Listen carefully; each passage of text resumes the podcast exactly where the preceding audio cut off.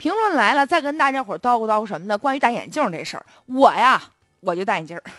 我最烦别人问我多少度的近视啊，那讨厌的呢，那讨厌啊！就这女人的年龄和眼镜多少度近视一样，是个敏感话题。但现在不得不承认，戴眼镜的人太多了。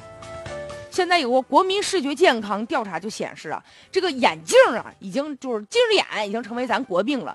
我国五岁以上人群，五岁以上啊，每三个人就一个是近视。我觉得吧，就是不近视那波人群里，还有一些，比如说像我母亲那个年龄，六十多岁的了，五十多岁了，你看人这年龄的人戴眼镜的人特别少。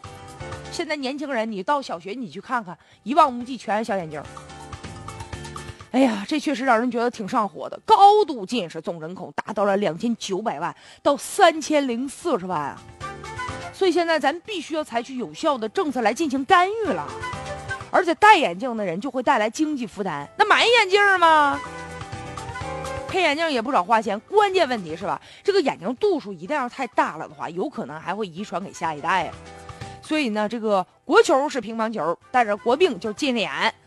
也有人就出主意了，我说怎么办呢？怎么办？咱得治着呀。现在呀，一方面说孩子们呢学业压力确实太重了，另外一方面就看电视，原来是看电视，现在什么手机、iPad，这电子产品越来越多，天天看那小眼睛能受得了吗？有人就提建议了，说不行，咱们把手机手机禁了，啊，把微微信停停停了，啊，低头族不就少了吗？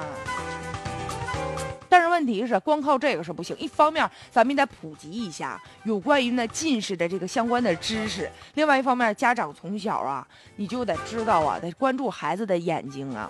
而且这配眼镜，我得说一说，就一定要到正规的医院去，别图便宜，否则这眼镜度数就越来越大了。用眼用眼睛健康，这个是从日常的生活当中一点一滴积累的。